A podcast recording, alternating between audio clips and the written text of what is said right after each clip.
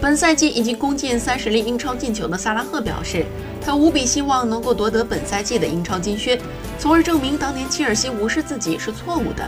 目前，萨拉赫领先射手榜第二的凯恩四球，在还剩四场比赛的情况下，很有希望夺得本赛季英超金靴。而在英超的历史上，三十八场联赛进球记录是三十一球，现在萨拉赫只需再多进一球就能追平记录。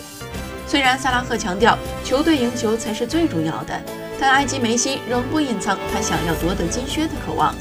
现在萨拉赫已经在各项比赛为利物浦攻进了四十球，是伊恩拉什之后进球最多的。本周六利物浦将在客场挑战西布朗。